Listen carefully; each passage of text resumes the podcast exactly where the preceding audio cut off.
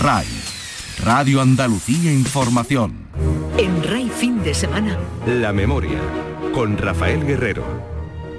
Sean bienvenidos a La Memoria, el programa semanal que la Radio Pública Andaluza dedica a la memoria histórica.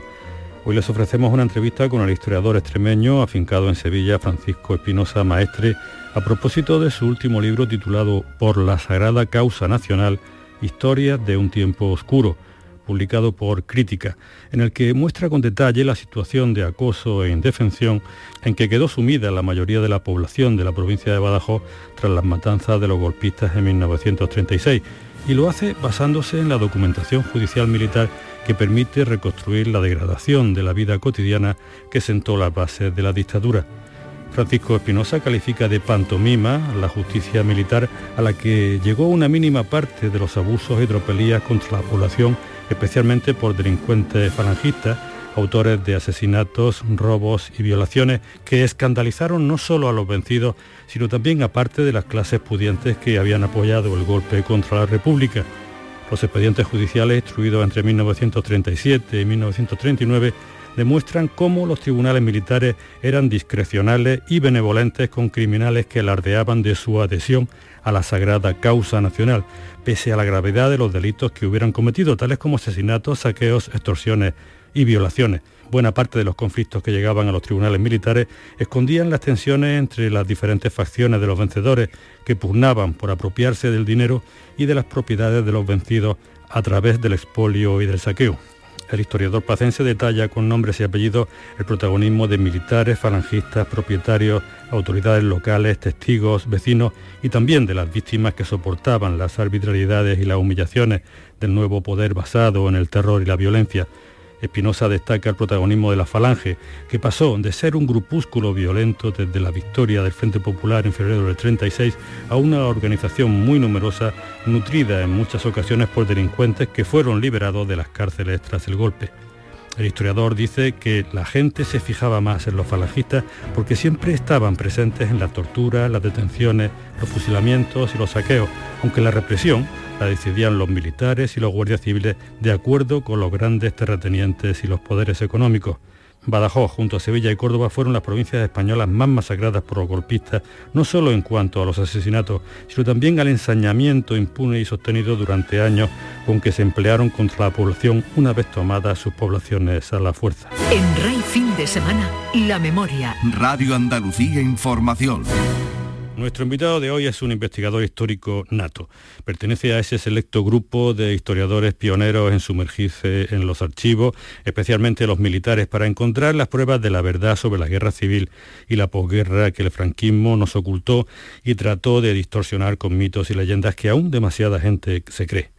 Cierto es que el franquismo y el posterior pacto de silencio de la transición trató de ocultar las pruebas de su genocidio y de su latrocinio, pero no es menos cierto que la tenacidad incansable de historiadores comprometidos con la búsqueda de la verdad nos permite conocer con detalle y con nombres y apellidos algunos episodios de la vida cotidiana de aquellos primeros años del fascismo español, años en los que la vida de un republicano valía muy poco, años en los que los perdedores de la contienda eran sometidos a humillaciones infinitas y además estaban condenados de por vida al desprecio social.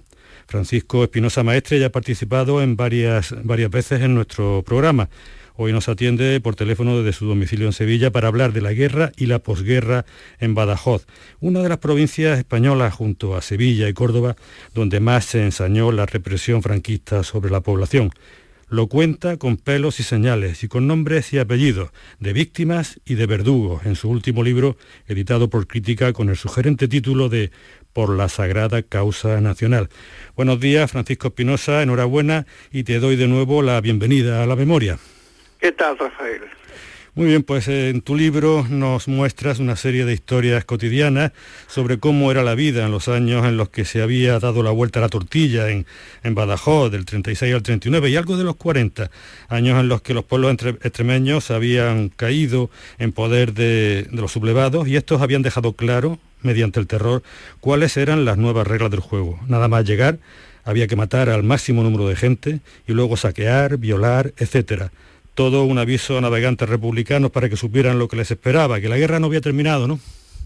Bueno, yo lo, que he intentado en, ese trabajo era mm, una vez que ya había estudiado antes lo que ocurre con la subida de las columnas y lo que pasa en, en toda la zona central y occidental de la provincia, era ver en qué situación queda una vez que aquello ha sido arrasado totalmente y eh, en una zona donde no ha habido guerra alguna, sino un golpe militar y pura y simple represión, a que queda reducida la vida de la, de la gente, ¿no?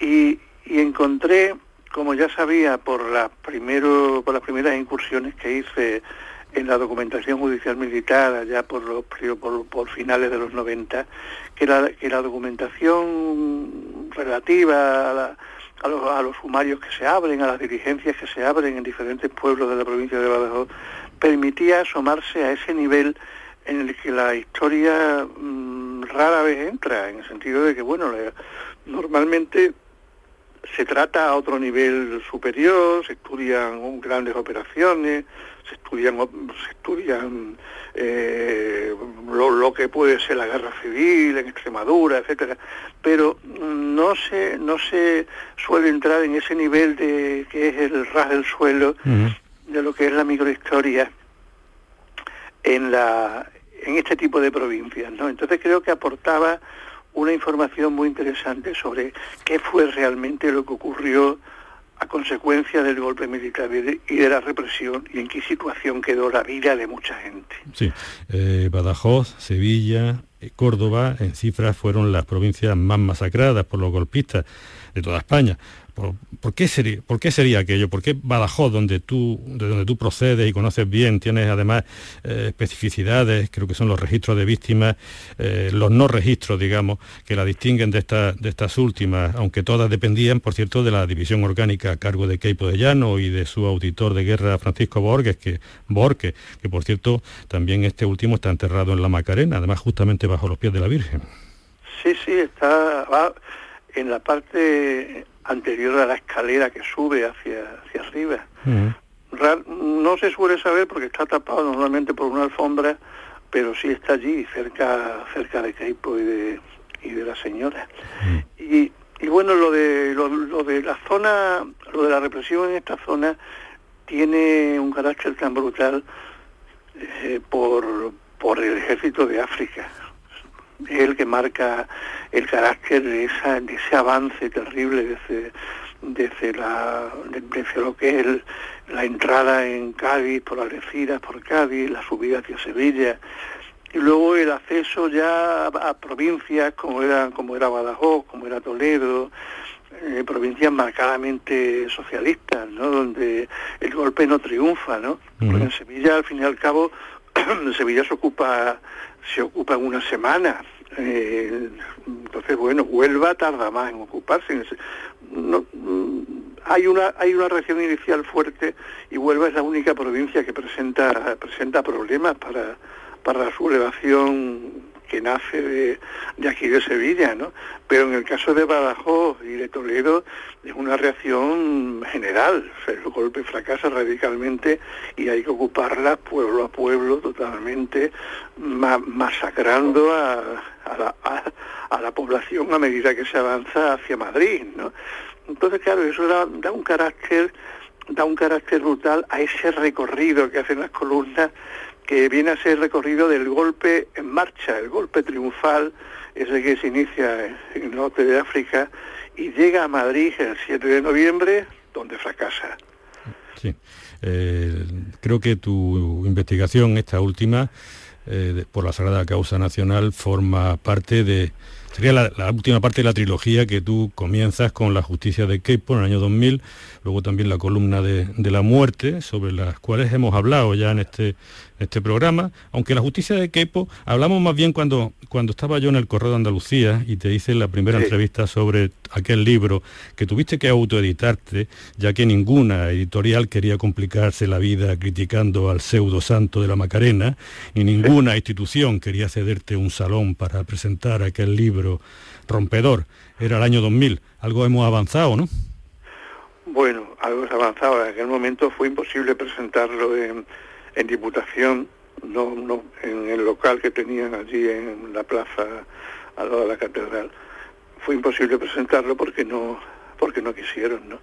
Y naturalmente, claro, ¿qué pasaba? Bueno, porque era un libro que, que mostraba a nivel, a nivel de Sevilla y su zona de, de influencia, Cádiz, Córdoba, Huelva y también alguna, alguna parte de Badajoz, mostraba lo que fue realmente el golpe a ese nivel de, de nombre y apellido y bueno, ve cómo pasaron, ve muchas historias, ¿no?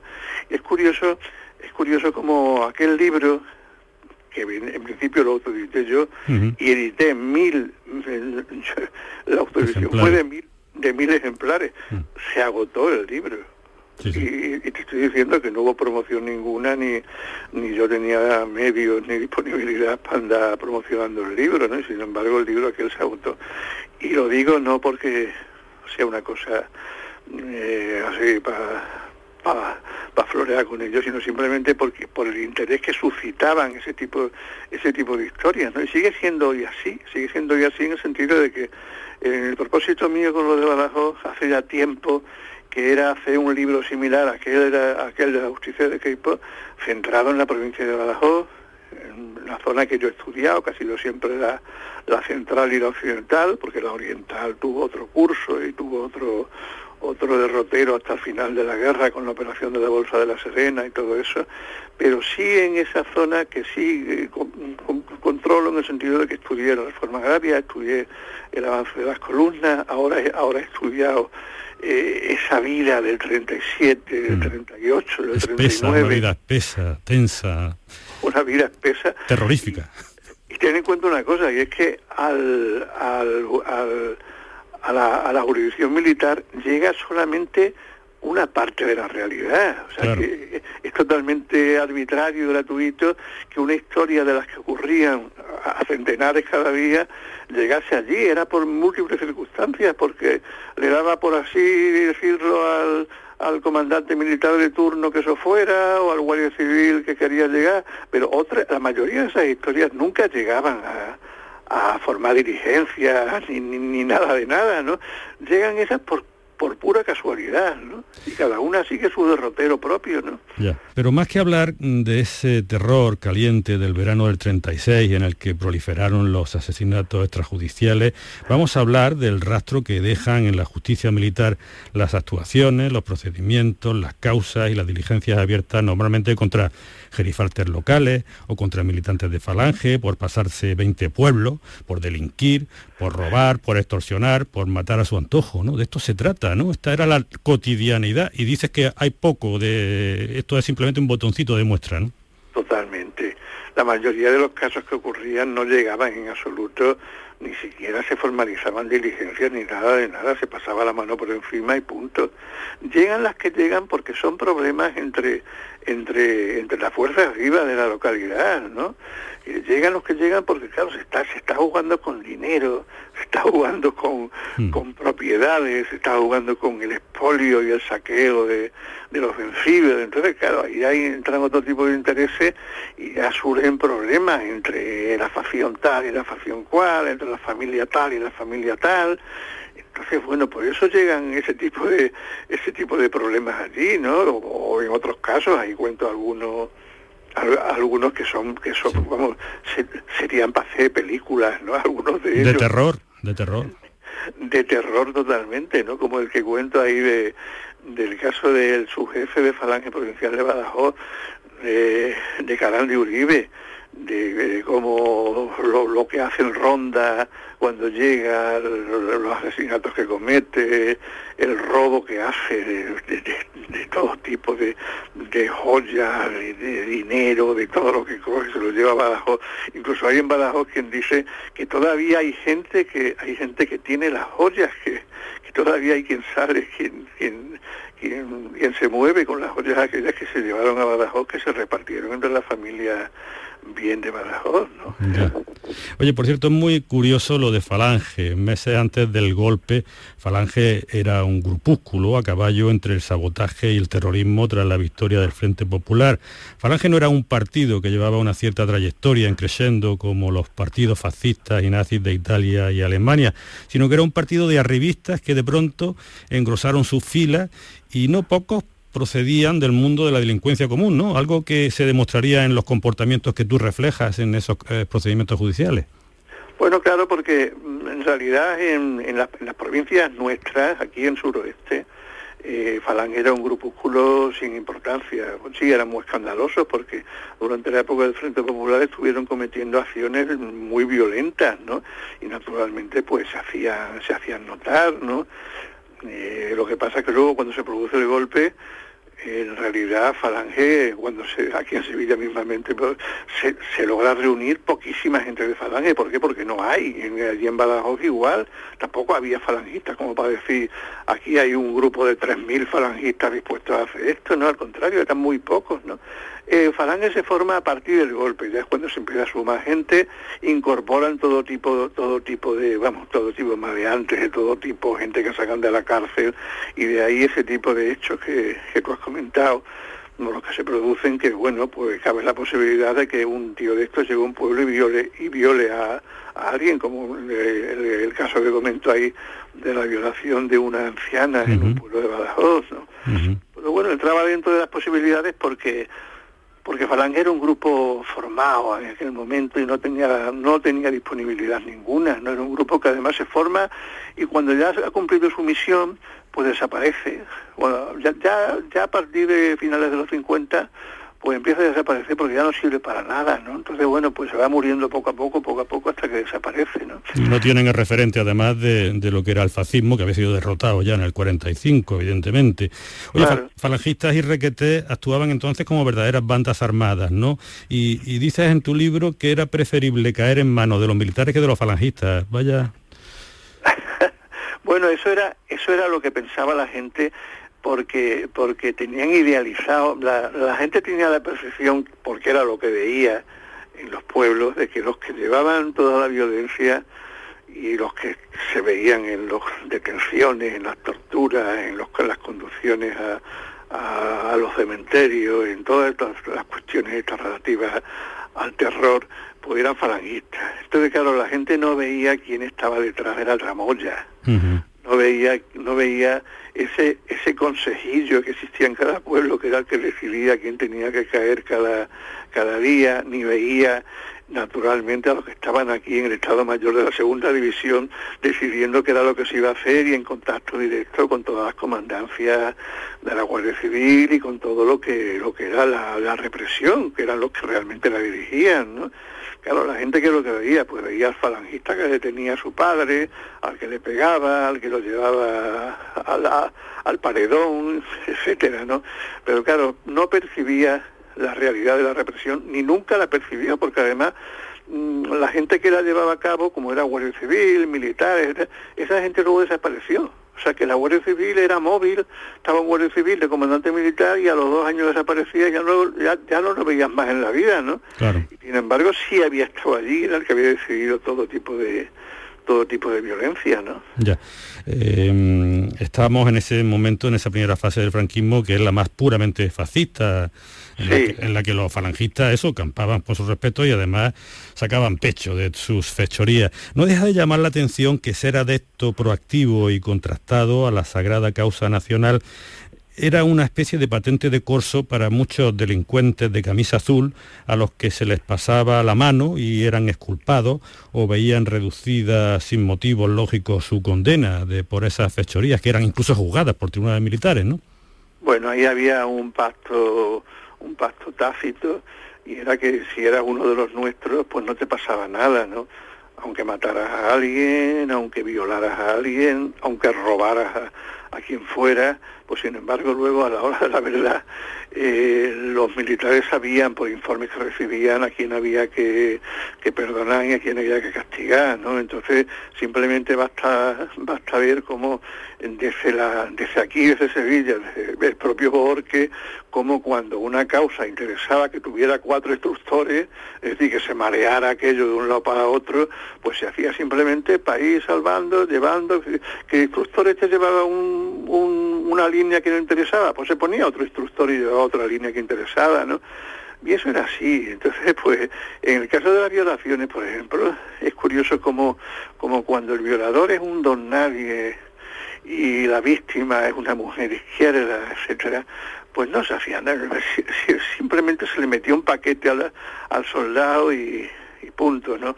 Ahora, cuando, cuando el violador era un sujeto afín a falange y tenía gente que lo podían parar, pues entonces nada, pues simplemente no le ocurría nada, pasaba por allí, se le tenía un poco allí guardado un tiempo y después se le libraba, ¿no? O sea, eso era una cosa que era, que era la práctica común y, y a nadie le pasaba nada por eso, era una, era una cuestión establecida, ¿no? Ya, cada expediente es una ventana abierta al pasado, escribes en el libro, y lo haces con el conocimiento de quien se ha zambullido en tantos y tantos juicios que se producen desde la aplicación de los bandos de guerra, eh, e incluso coincidiendo con aquellos en el otoño del 36, pero especialmente desde el 37 hasta el final de la guerra civil.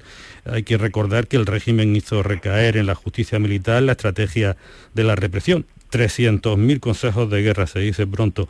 Pero la justicia, no podemos olvidar, Paco, era, como tú bien dices, una pantomima. De hecho, para ser abogado no era necesario haber estudiado derecho, lo que demuestra la indefensión de los acusados, acusaciones basadas muchas veces en bulos, rumores, con el informe moral del cura, claro. Bueno, es que los procedimientos eh, se te caen de las manos porque son procedimientos que no tienen consistencia ninguna las renuncias son una cosa que, que, no se sostienen de ninguna manera, cómo se dirigen esos procedimientos y cómo ocurren hechos que, que son inexplicables durante, durante esos procesos. Alguien que, que ves que va camino de, de, que, de, de, que lo van a llevar al paredón y de pronto ocurre algo que no se dice por supuesto en el, en el sumario, mm. pero que le da un giro al proceso por el cual al final sale bien librado o mal librado, depende de, de cómo vaya la cosa, ¿no? de, de, qué podía depender? Pues podía depender de una influencia. Por ejemplo, te digo, yo, yo conozco casos allí de, de Badajoz, de que bueno, de que, de que el, el, encausado tenía un hermano monje de la, de la Orden de Guadalupe, y el hermano ese habla con no sé quién y este con no sé cuál y al final pues el hermano sale librado, eh, cosas que por supuesto allí no aparecen, no debe aparecer allí la carta del, del monje de Guadalupe diciéndote lo que sea, ¿no? Pero se nota, pero se nota. pero se nota que tú dices, bueno, pero esto es inexplicable. Si todos los informes que tú has visto antes venían diciendo que este era un, ladrón, un asesino, un sinvergüenza que ha estado, era horroroso, que había que llevarlo al paredón directamente y de pronto resulta que hay un informe que tú dices que no era tanto y que, mira, algo no cuadra allí, ¿no? Y es que era, era ese tipo de, e, era ese tipo de, de pseudo, pseudo justicia, que yo no era nada, que yo era una simple pantomima, que no sería nada más que para eliminar gente o para apartarla de, de, de, su medio de vida, porque claro, no, no, el daño no solo era porque, porque te mataran, el daño era porque no te permitían trabajar en lo tuyo. Respirar, ni respirar, ni respirar, amargarte la vida, efectivamente. También lo llama Paco Moreno la multirepresión, esas cantidades. Sí, sí, El libro está lleno de nombres y apellidos de víctimas y de verdugos, de ladrones y violadores, falangistas, de jefes de orden público, de oficiales y jefes militares y de la Guardia Civil, de alcaldes a dedo, de propietarios latifundistas, de comerciantes, de curas, de miembros de los tribunales que se cubrieron de gloria y que sin tu libro sin tu libro no habrían quedado retratados con sus comportamientos. Su protagonismo represivo y delictivo se habría diluido en la memoria reprimida o en la memoria oral escasamente aireada por miedo. ¿No temes que alguien se querelle por escribir tantos nombres, por verse afectado en su honorabilidad familiar? que tenemos además ejemplos cercanos, aunque por ejemplo el de Ruiz Vergara, de la película Rocío hace 40 años, pero digamos que hemos evolucionado ahora y no sé si a lo mejor en Badajoz, eh, en el poco tiempo que lleva, aunque no ha habido presentaciones por la circunstancia pandémica, eh, este libro ha levantado ampolla o si tú temes que pueda haber algunas reacciones desmedidas. Hombre, yo personalmente no creo que dé lugar a eso, en el sentido de que, bueno, que quiera poner una querella que la ponga contra contra el documento, contra la documentación judicial militar, ¿no? porque lo, porque lo que yo cuento son, lo que yo cuento son, son eh, mm, resúmenes fieles de lo que se lee en cada en cada procedimiento. Yo no añado nada. Yo no, yo no de, por mi parte ahí no hay nada, simplemente cuento lo que se lee en, en esos procedimientos, ¿no? Que, que sí, que vivimos una época en la que en la que ocurren cosas que no hubieran ocurrido hace cuando yo publiqué la justicia de Gay, pues, pues sí, evidentemente algo ha cambiado que hace que, que haya una, unos sectores sociales que se han envalentonado bastante y que, están dispuestos a, hacer cosas que antes no hacían.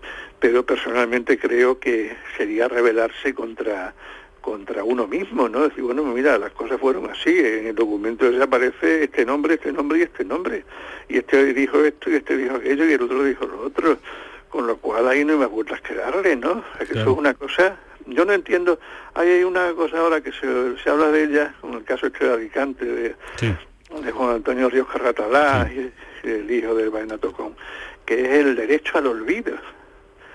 Y es muy curioso, es curioso como un país que donde no ha habido, mm. donde no, donde nunca ha existido el, el, derecho al, a la verdad, el derecho al, al, recuerdo que tanto ha costado, que tanto está costando recomponer lo que ocurrió a, a, consecuencia de aquello, pues haya gente que ahora hable de que tienen derecho al olvido, el derecho al olvido consiste en que no se hable de su padre, en que no se hable de...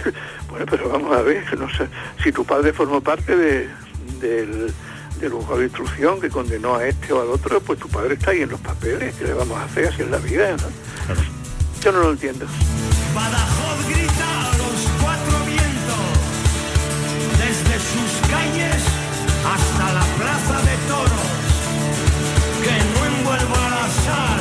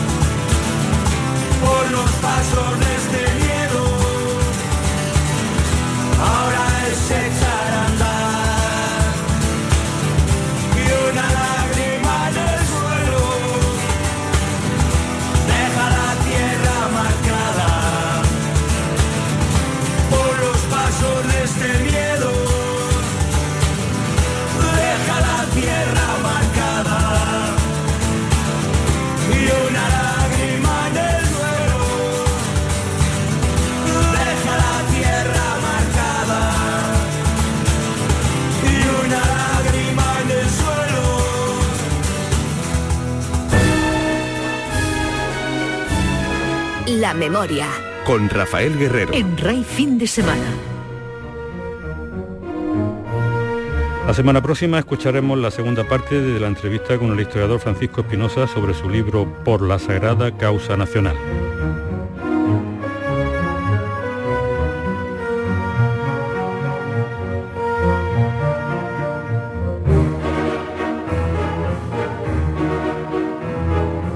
Recuerdo que la memoria está presente en Twitter con la cuenta arroba la memoria radio y en Facebook como programa La Memoria y que se pueden escuchar los programas más recientes a través de la página web de Canal Sur en el servicio de radio a la carta. Rafael Guerrero se despide de ustedes también en nombre de Adolfo Martín en la realización. Les emplazo hasta el próximo sábado a las 9 de la mañana aquí en RAI en nuestra cita semanal con la memoria.